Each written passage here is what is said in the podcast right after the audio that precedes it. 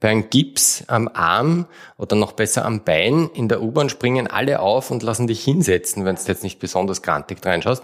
Und jeder will entweder drauf unterschreiben oder fragt, ma, wie arm, was ist passiert, darf ich drauf zeichnen oder irgend sowas, wann kommt er denn endlich runter? Na, Schmerz hört nicht auf, der wird ja. besser.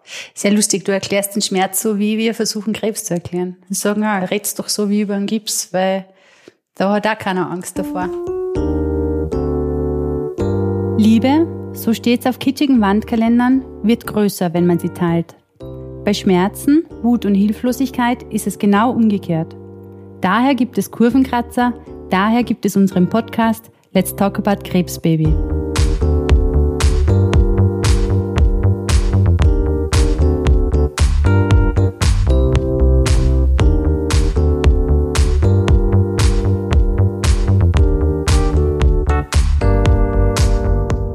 Hallo, hallo, du da draußen. Heute würde ich mich ganz gern mit dir über das Thema Schmerz ein bisschen unterhalten.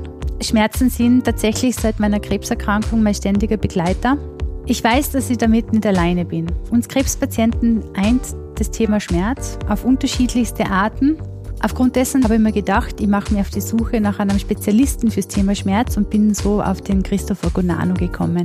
Der Christopher ist einer, der zu dem Thema besonders viel weiß und uns da auch sehr viel äh, Positives mitgeben kann, wie wir in Zukunft besser mit unseren Schmerzen und unseren Herausforderungen mit dem Schmerz umgehen können. Und was er uns jetzt alles mitzuteilen hat, das hören wir jetzt gleich in einer ganzen Podcast-Folge nur zum Thema Schmerz.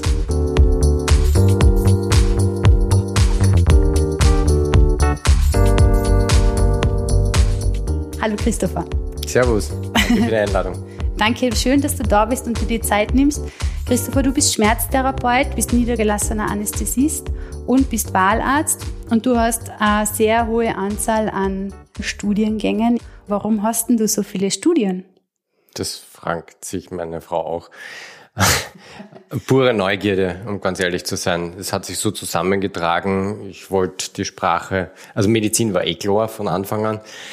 Dann habe ich mich als Jugendlicher eigentlich für Wirtschaft und Use auch noch interessiert. Das habe ich halt dann später nachgeholt in einem Postgraduate-Kurs und dann sind noch Master für Schmerzmedizin, Krankenhausmanagement und Risiko- und Qualitätsmanagement im Krankenhauswesen dazukommen.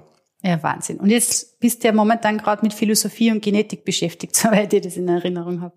Ja, ich probiere gerade mein, mein erstes Seniorenstudium Philosophie. Das ist online technisch eine richtige Herausforderung. Gell? Das glaube ich. Ich habe mir Philosophie eher so vorgestellt, du rauchst einen Ofen, sitzt im Schneidersitz in einer Gruppe und redest über Kant. Ich lasse mich überraschen. Ich bin im ersten Semester, vielleicht kommt das noch. Das ist ein Ansporn, das durchzuziehen. Okay, Christopher, wir beide haben uns ja kennengelernt beim Brustkrebspatientinnenkongress von Europa Donner. Ich habe die dort mit einer äh, unglaublich sympathischen, lieben Frau kennengelernt und gleich danach habe ich die gebeten, ob du Sprecher bei meinem Krebsblogger-Kongress werden wirst. Corona sei Dank, er hat noch nicht stattgefunden, aber es wird. Ich habe dir als Arzt kennengelernt, der Schmerz von allen Seiten betrachten möchte. Was beinhaltet denn das aus deiner Sicht? Zunächst einmal den Menschen. Mhm. Was noch? Und dann erst die Bilder und Befunde und Zahlen und Zetteln.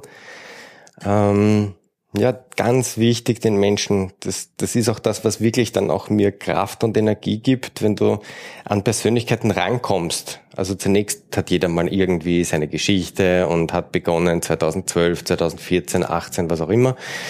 Und erst im Gespräch kriegst du ein Gefühl für die Persönlichkeit? Was will der von dir? Wie realistisch sind seine Erwartungshaltungen? Willst du die irgendwie, auch wenn du wirklich gut drauf bist, die auch nur annähernd ähm, treffen können? Oder sind die Erwartungshaltungen so hoch, dass du dran scheitern und er erst recht dann scheitern wird? Also einfach sich auf jemanden mal offen einlassen und schauen, was passiert, finde ich super cool. Mhm.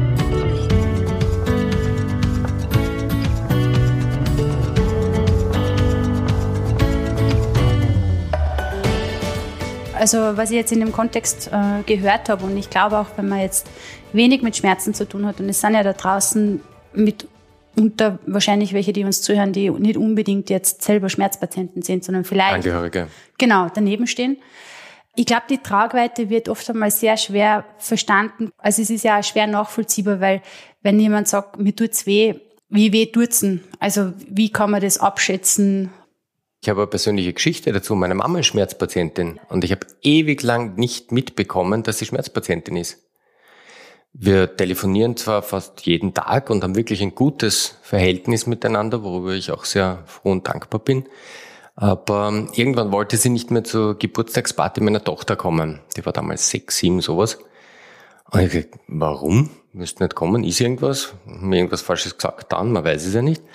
Ähm, und sie gesagt, naja, es tut weh und mh, hm, sie kann nicht lang sitzen und dann, dann haben wir einfach lang drüber gesprochen und sie gesagt, du, wenn ich die Medikamente nehme, dann bin ich halt teilweise trotzdem beeinträchtigt, kann den Gesprächen nicht folgen, dann geht mir alles zu schnell und in Wahrheit das Essen schmeckt nicht, weil einfach die Medikamente Nebenwirkungen haben. Ich möchte niemanden zur Last fallen und so weiter. Und das war eigentlich für mich die Initialzündung zu sagen, boah, Schmerz kann echt was. Also das verändert einfach Menschen. Und dann habe ich für meine Mama einen Schmerzmediziner ähm, gesucht. Das war gar nicht so einfach, der sich halt wirklich die, das ganze Package hernimmt eben nicht nur die Wirbelsäule, sondern halt das, das gesamte Package. Und das war für mich eigentlich die Initialzündung, mich da voll drauf zu hauen und reinzutigern und da richtig hinzuklotzen. Mhm. Ich meine, ich kann mich erinnern, wie selber in einer gewissen Zeit während Chemo habe ich durchaus auch da und dort einmal stärkere Schmerzmittel nehmen dürfen, muss ich wirklich sagen, weil, äh, weil ich sehr dringend gebraucht habe in manchen Momenten. Tatsache ist, du wirst ja sozial nicht mehr, also du bist sozial nicht mehr kompatibel. Also du kannst tatsächlich ja. einfachen Gesprächen nicht mehr wirklich folgen. Genau. Obwohl du Und zweifelst aber trotzdem an dir. Ja, ganz schlimm. Ja, ja. ja. Da hat's was. Da hat's was, ja. Hast, hast da irgendeinen Erfahrungswert, den man mitgeben könnte? Ja, ich rate den Patientinnen mit ihrer Medikation zu spielen darf man in dem Kontext nicht sagen, aber herum zu experimentieren. Viele meiner Patienten machen es jetzt so, dass wenn sie ein, zum Beispiel eine Geburtstag-Familienfeier haben, dass sie weniger nehmen von ihrer Standardmedikation, zugegeben dann natürlich mehr Schmerzen haben, aber intellektuell einfach wesentlich aufnahmefähiger sind und kaum sind entweder alle Gäste endlich bei der Tür draußen oder man ist halt wieder zu Hause in eigenen Wohnung oder Haus, dass sie dann halt das aufholen und dann halt mehr nehmen und dann halt durchaus auch die Nebenwirkungen wie Müdigkeit oder so halt eher in Kauf nehmen. Dafür haben sie halt in unserem Fall halt mit den Enkeln mehr Zeit verbracht und dann auch den Gesprächen folgen können. Mhm. Weil wenn eine größere Familie mit Schwiegerleuten zusammensitzt, sind gleich mal 12, 14 Leute beisammen und wenn die alle durcheinander reden, ist es mit Medikamenten zugegebenermaßen schwierig. Ja, das heißt, das sollte man einfach abklären. Wie kann man währenddessen, wie kann man runtergehen, wie kann man raufgehen, damit man weiß, wie, was, also wie viel von einem Medikament vertragt es dann auch. Was ich aber verstanden habe und das jetzt auch noch mich interessiert in dem Kontext, ist, wenn man Medikamente zu spät nimmt, ist es ja eigentlich auch schlecht. Das heißt, wenn das Schmerzniveau zu hoch wird, ist ja eigentlich das auch nicht so günstig. Wenn man jetzt lang Grundsätzlich so. nicht, aber wir müssen uns halt wie so oft im Leben nach der Decke strecken. Ähm, und wenn man halt teilweise fitter sein will, weil man halt zum Beispiel die Enkeln einmal von der Schule abholen musste oder so, dann hat man halt mehr Schmerzen. Ich glaube, es ist ja auch ganz, ganz wichtig, dass du deine schmerzhaften Impulse aus der Peripherie hast du ja noch immer die Möglichkeit, die erst zu werten. Also zunächst ist es ja mal ein nozizeptiver Reiz, das heißt, da ist irgendwo was nicht in Ordnung, das sagt uns der Körper. Und erst unser Bewusstsein macht ja daraus eigentlich ein Schmerzerleben, Schmerzempfinden. Wenn du weißt, ich muss das jetzt unter Anführungszeichen durchstehen, weil ich das Enkel von der Schule abhole, damit ich eben fit bin, dann hast du ja gleichzeitig auch das Erleben mit deinem Enkel und glaube ich, dann ist auch der Schmerz ein anderer, anders zu ertragen oder halt anders bewertet. Zumindest berichten das nur meine Patienten. Das ja. ist ja immer bei mir so wie, wenn du mich über Regelschmerzen fragst. Ja. Keine Ahnung, ich rede das ja auch nur nach, was meine Patienten mir erzählen. Äh, zum Beispiel mein Papa, der, den kannst du ja einen Oberschenkel bei hellem Bewusstsein abnehmen und der ist immer nur überzeugt. Aber nur zweimal, oder? Ja, genau. Und der ist immer nur relativ sicher, dass man eigentlich nur warten kann, bis er Schmerzmittel nimmt. Was auf was ich nämlich aussehen will, ist, dass wenn man zu lang wartet, dass dann einfach schwieriger ist, den Schmerz unter Kontrolle zu bringen. Oder ja, ich kämpfe dagegen an, dass Patienten sagen, also gerade auch Krebspatientinnen, na, mit den Medikamenten möchte ich warten, bis es wirklich schlimm wird. Ich habe auch ein persönliches emotionales Problem mit der Schmerzskala. 0 bis 10. Erstens mal ist es extrem subjektiv, tagesabhängig. Es hängt von deiner Laune ab. Es geht uns allen im Sommer oder vielen im Sommer deutlich besser. Wichtig ist, glaube ich, eher die Lebensqualität. Und ich versuche wirklich auch in meinen Gesprächen mit den Patienten wegzukommen von Schmerzen, Schmerzen, Schmerzen, sondern meine, meine eigentliche Aufgabe, meine humanistische Aufgabe ist mehr Lebensqualität. Mhm. Wenn dich jemand fragt, ob du Schmerzen hast, dann werden Schmerzpatienten in aller Regel immer Ja sagen. Aber der schönste oder erfolgreichste Patient ist zum Beispiel, der längere Zeit gartelt, einen Sonnenbrand hat und weil er eben vergessen hat, sich einzuschmieren, weil er die letzten drei Jahre nie so lang garteln konnte. Das sind einfach, da sage ich, Strike. Ähm, mhm. Das sind 100 Punkte, das ist Lebensqualität. Aber wenn ich die währenden Garteln frage, wie tut der Rücken, wird die immer sagen, sie hat Schmerzen. Ja. Und ich glaube sie auch, die hat auch Schmerzen.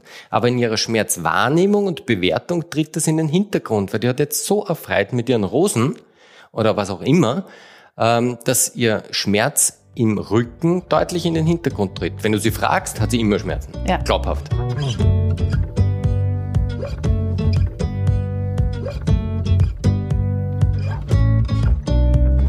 Aus deiner Sicht sollte der Schmerzmediziner einen sehr viel höheren Stellenwert bekommen. Ich denke inzwischen zu verstehen, was du damit meinst, aber magst du das einmal in deinen Worten nochmal erklären, was in deinem Kopf davor geht, wenn du das behauptest? Schmerztherapie betreibt man ja wirklich unmittelbar nach dem Studium jetzt schon als ähm, klinisch-praktischen Jahr angefangen, als Turnusarzt bis als Facharzt, wurscht, ob du auf einer Allgemeinchirurgie, Gynäkologie, du bist ständig mit Schmerztherapie ähm, beschäftigt in den Nachtdiensten, das gehört essentiell dazu. Dementsprechend nehmen Allgemeinmediziner sind so ziemlich alle Facharztrichtungen mit Schmerzmedizin. Haha, ich weiß, Pathologe und so weiter nicht, aber grundsätzlich alle Facharztrichtungen sind doch mit Schmerzmedizin in irgendeiner Art beschäftigt. Aber in der Zwischenzeit ist die Schmerzmedizin, wir haben viele Co-Analgetika, wir verwenden teilweise Antiepileptika, Medikamente gegen äh, Epilepsie, gegen Krampfanfälle in der Schmerzmedizin. Wir verwenden regelmäßig Antidepressiva in der Schmerzmedizin. Wir verwenden regelmäßig Botulinumtoxin in der Schmerzmedizin. Also wir Schmerzmediziner fladern ja wirklich aus allen anderen Fachrichtungen auch, um einfach für unsere Patienten den besten Cocktail zusammenzustellen. Und das geht bis zur Neuromodulation, wo du ganz, ganz dünne Elektroden aufs Rückenmark drauflegen kannst und mittels elektrischer Stimulation die Schmerzfortleitung aus der Peripherie, also aus den Beinen oder aus den Armen ins Hirn unterdrücken kannst. Also mhm. das ist einfach, es gibt so viel. Unsere Schmerzbücher sind auch viel, viel dicker geworden. Wenn du dir ein Schmerzbuch von vor 50 Jahren anschaust, war das ein charmanter 200-Seiter und in der Zwischenzeit gibt's die zwei- und dreibändig, weil sich einfach so viel getan hat. Mhm. Ich nehme wahr, dass einfach auch so viele betroffen sind. Ich glaube, jeder hat in seinem Umfeld sicherlich einige, ähm, die das halt teilweise auch gar nicht kommunizieren und du siehst ja den Schmerz auch nicht. Das ist ja auch ja. der Hund dran. Bei einem Gips am Arm oder noch besser am Bein in der U-Bahn springen alle auf und lassen dich hinsetzen, wenn du jetzt nicht besonders grantig reinschaust. Ähm, und jeder will entweder drauf unterschreiben oder fragt, ma, wie arm, was ist passiert, darf ich drauf zeichnen oder irgend sowas, wann kommt er denn endlich runter? Na, Schmerz hört nicht auf, der wird ja. besser. Und es steht keiner auf in der U-Bahn. Ja. Sehr lustig, du erklärst den Schmerz so, wie wir versuchen, Krebs zu erklären. Wir sagen, ah, redst doch so wie über einen Gips, weil da hat auch keiner Angst davor.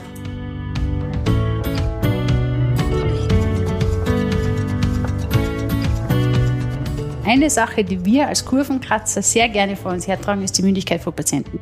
Das heißt, wir versuchen da, die Leute wirklich zu bestärken und sagen, hey, ganz hart gesagt ist der Arzt der Dienstleister und du bist jene Person, die kauft und du darfst eine Meinung haben, du darfst ein informierter Kunde sein. Insofern, dass man ein bisschen mutig sein soll oder mutig sein muss. Wie siehst denn du das?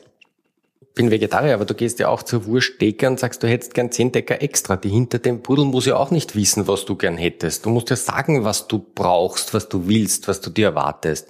Und genauso muss ich als Arzt auch wissen, wie wichtig ist die Verkehrstüchtigkeit? Wie schaut deine Niere aus? Also sowohl medizinisches als auch individuelle Faktoren. Musst du dich um Kinder nebenbei kümmern? Also musst du einfach wirklich ständig alert und, und funktionieren? Oder kannst du auch einmal locker lassen? Also das sind ganz viele Themen, die da rund um und um sind. Also Kommunikation, Kommunikation, labern, labern, labern, einfach einander mhm. kennenlernen. Nur dann kann ich auch Dienstleister für dich sein, wenn du halt auch mehr Information gibst. Weil natürlich frage ich nach, das wird von vielen Patientinnen teilweise als lästig empfunden, warum würden der das wissen und so weiter. Ähm, aber für das Gesamtbild und für den Erfolg eines erfolgreichen Behandlungskonzeptes ist es halt für mich, sind die Nuancen wichtig damit ich mich darauf einlassen kann. Hat der oder sie eine Partner, eine Partnerin, auf die sie sich verlassen können? Wie schaut's aus, wenn die in der Nacht auf die Toilette gehen muss? Begleitet der sie oder lebt die alleine zum Beispiel? Das ist auch für mich in der Medikamentenwahl und auch in der Anordnung, wann die Medikamente zu geben sind, ganz, ganz wichtig, ja, weil wenn die dann in der Nacht alleine durch die Wohnung torkelt und stürzt, dann haben wir mehr angestellt, als wir vielleicht mit einer Reduktion der Schmerzskala von sechs auf fünf gewonnen haben, wenn es dann ja. einen Schenkelhals hat. Ja. Mir fällt auf, wir reden sehr viel über Schmerzpatientinnen. Das ist ganz naiv gefragt. Gibt es irgendwie mehr Schmerz, also, oder gleicht sich ja. das aus? Nein, es sind mehr Frauen. Mehr Frauen? Ja. Wie viel mehr? Zwei Drittel, ein Drittel. Tatsächlich, woher resultiert das? Gibt es da irgendeine Erklärung?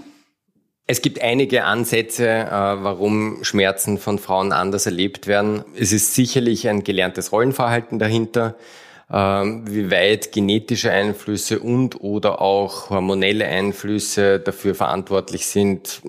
Es wird unterschiedlich diskutiert. Amtlich ist es, wenn man sich zum Beispiel den österreichischen Schmerzbericht anschaut, es sind deutlich mehr Frauen von chronischen Schmerzen betroffen.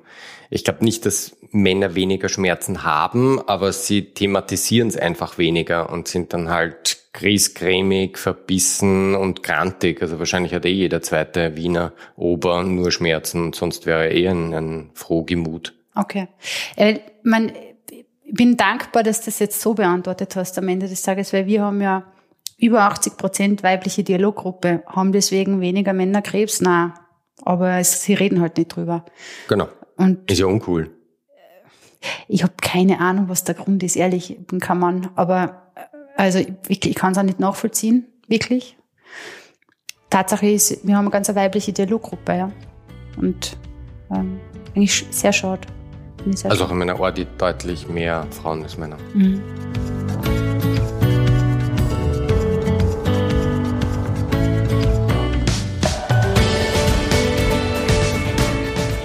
Mir ein bisschen vor, dass im Schmerzbereich äh, oft einmal gilt, alles das, was hilft, das hat irgendwie äh, Berechtigung, weil es hilft. Siehst du das auch so? Äh, grundsätzlich ja. Ähm, nicht dort, wo es um Medikamente geht. Also ich rate all meinen Patientinnen und Patienten, ähm, lasst es euch gut gehen. Das heißt, durchaus auch einmal ein Glas Rotwein am Abend, eine heiße Badewanne, ein Aperol-Treffen mit der Freundin. Ähm, einfach alles, was euch gut tut, macht's. Nicht dort, wo zu einer bestehenden Schmerztherapie dann doch noch das eine oder andere Medikament aus dem Badezimmerschrank dazukommt, weil das auch gut tut. Ja gut, tut. das macht Sinn. Da kann es wirklich unangenehme Wechselwirkungen äh, geben. Äh, auf die wir Schmerzmediziner zwar in der Ordination aufpassen, aber wenn dann noch was dazukommt, weil man es nicht sagen wollte oder weil es nicht gereicht hat oder warum auch immer, dann macht man ein Konzept echt kaputt und schadet sich selber. Das kann sein, dass die Nierenfunktion deutlich abnimmt. Das kann durchaus auch sein, dass die Wirk Wirkkraft der Chemotherapeutika abnimmt. Das sind einfach teilweise wirklich gefährliche Wechselwirkungen. Da kann man echt was anstellen. Also hier nicht, sonst alles auf der Wohlfühlebene ich habe Patienten, die gehen zum Energetiker. Wenn es ihnen hilft, sollen sie. Großartig. Wer heilt, hat recht. Finde ich super. Ja.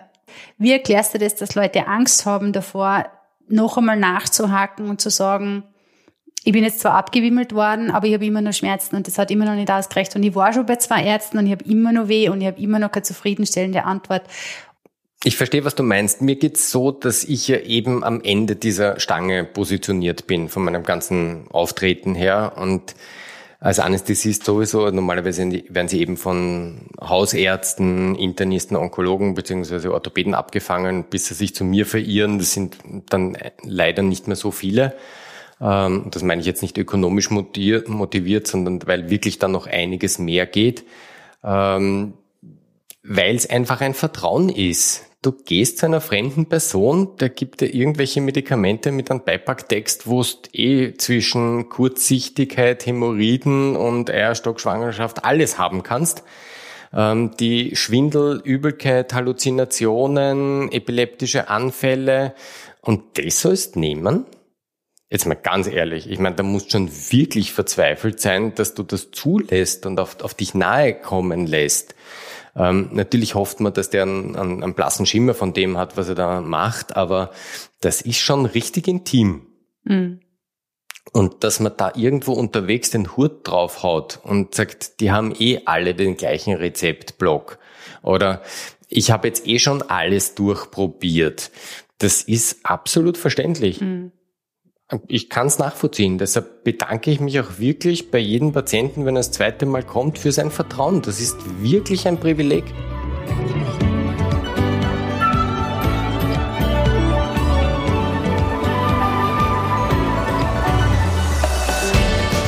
Die Macht der Gedanken. Wir tragen das stark vor uns her. Dass, also wir raten oft dazu, dass Leute mit Affirmationen arbeiten und schauen, dass sie ihre Gedanken in den Griff bekommen.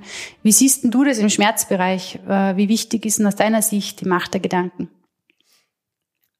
Wieder ein autobiografischer Ansatz, wie ich vor sieben, acht Jahren mit der Schmerzordination angefangen habe, eben aufgrund dieses äh, persönlichen Ereignisses mit meiner Mama habe ich dann so ziemlich alle Bücher gelesen und mich halt richtig reingetigert. Du kennst mich, wenn ich das meint, dann habe ich das auch wirklich. Und dachte, okay, perfekt. Also jetzt kenne ich alle Medikamente, alle lateinischen Diagnosen, kann es deklinieren, konjugieren. Kein Schmerz ist von mir sicher nach dem Motto.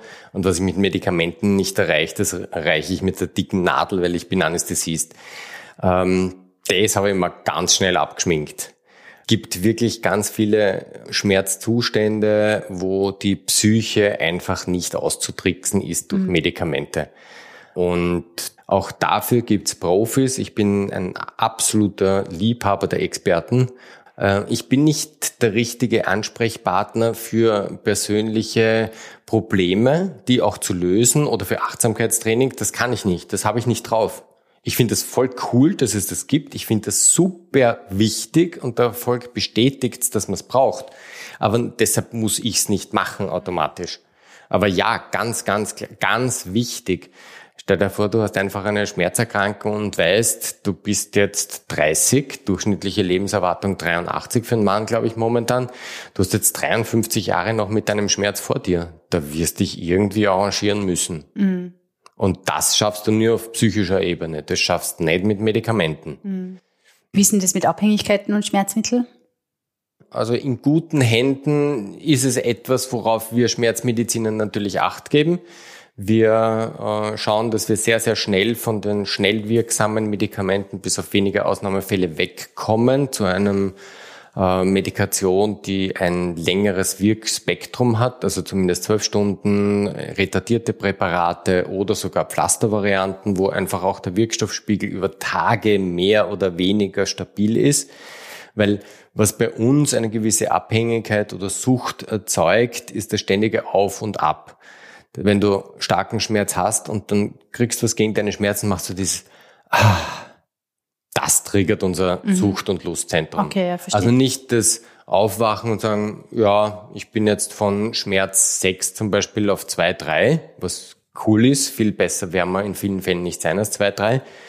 Ähm, das wäre für mich per Definition einfach für meine Definition schmerzfrei. Das heißt, wenn ich dich frage, hast du Schmerzen, sagst ja, zwei, also es zwickt und zwackt halt, aber ich kann shoppen gehen, ich kann einkaufen, ich kann arbeiten, ich kann meinen täglichen Verpflichtungen nachkommen dass du einfach hier auf einen stabilen Wirkstoffpegel kommst, dann hat dein Suchtlustzentrum nicht so ihre, ihre Highs, äh, wo du einfach dann richtig reinkippst, mhm. weil nur das macht ja eigentlich dieses Abhängigkeitsverhältnis, dieses Suchtverhältnis.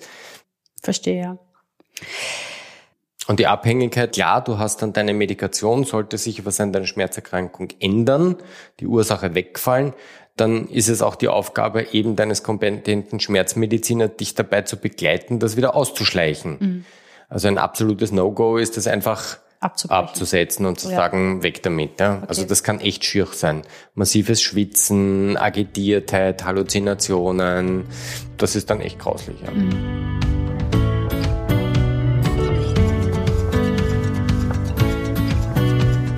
Schmerzwissen, das kleine Einmal-Eins, hast du ein paar Do's und Don'ts für uns? Reden Sie drüber, kommunizieren Sie Ihre Bedürfnisse, tun Sie uns keinen Gefallen. Äh, wenn Sie Nebenwirkungen haben, dann reden wir drüber. Man kann wirklich gegen ganz viele Nebenwirkungen auch was machen. entweder ein anderes Medikament geben, ähm, ein anderes Medikament ausprobieren, das vielleicht oder hoffentlich weniger oder andere Nebenwirkungen hat. Nicht das passt schon. Das, das macht mich echt wurlert. Also da kriege ich alle Zustände. Na, das, besser wird's nicht gehen. Das sind die Sätze, dann kriege ich echt so ein bisschen feuchte Augen. Ähm, weil es geht immer ein bisschen besser. Es ist das Drehen an vielen kleinen Schrauben. Es kann auch durchaus sein, dass es manchmal nicht super wird, aber besser wird's immer, wenn man ein bisschen Liebe an den Tag mhm. legt. Und da braucht halt mehrere Anläufe. Ähm, wir haben ja die Medikamente nicht gemacht, deshalb fühle ich mich da jetzt auch persönlich nicht betroffen. Wenn du zum Beispiel sagst, das Medikament geht gar nicht, weil ich dorkel wie mit zwei Promille, ähm, na, da werden wir was Besseres finden. Das, das heißt nicht zehn zusammenbeißen, sondern dann probieren wir das nächste. Danke für Ihr Vertrauen. Probieren wir einfach das nächste. Ja.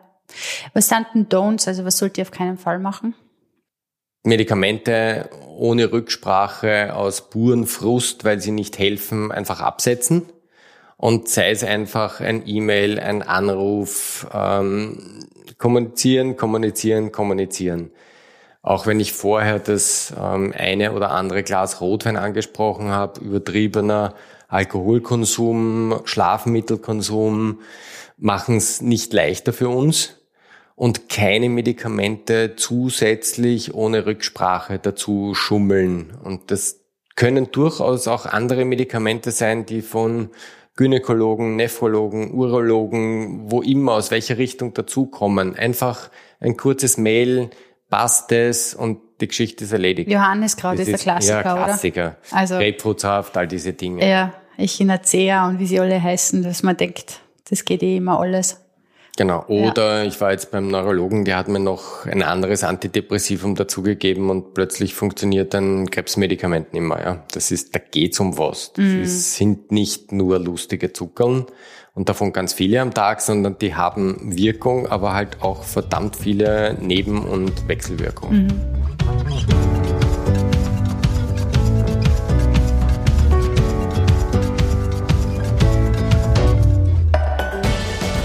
Du, wenn ihr die suchen will, wo findet ihr denn? Schmerzordination.at. Das ist eigentlich die Hauptanlaufseite. Wir haben noch ein paar andere Andock-Varianten, aber grundsätzlich schmerzordination.at. Christopher Gonano, ich bedanke mich bei dir. Martina, my pleasure. Äh, danke für dein wertvolles Wissen und dass du uns der Zeit geschenkt hast. Auch äh, danke an dich da draußen, die du bis zum Ende uns zugehört hast und uns begleitet hast. Wenn du uns das erste Mal jetzt gerade zuhörst, dann sei doch so lieb und abonniere unseren Podcast, damit du immer gleich Bescheid weißt, wenn eine neue Folge erscheint. Und wenn du noch mehr zu uns wissen möchtest, ausgesprochen gerne, das ist ganz leicht möglich. Du findest uns nämlich auf allen üblichen Social Media Kanälen, auf Facebook, Insta, Pinterest und LinkedIn und wie sie alle heißen. Und die genauen Links haben wir eben im Podcast Textfeld drinnen stehen. Von uns gibt es übrigens auch ein Online-Magazin rund um den Lebensumstand Krebs. Es ist zu finden auf kurvenkratzer.at.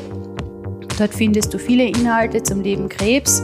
Darüber hinaus gibt es natürlich einen großen Bloggerbereich. Dann findest du auch zahlreiche Patientengeschichten bei uns. Wir, wir sind Kurvenkratzer. Wir sind der Meinung, egal wie du über Krebs sprichst, Hauptsache du tust es. Mein Name ist Martina. Ich sage danke für deine Zeit und freue mich auf unsere nächste Begegnung. Alles Liebe und bleib gesund.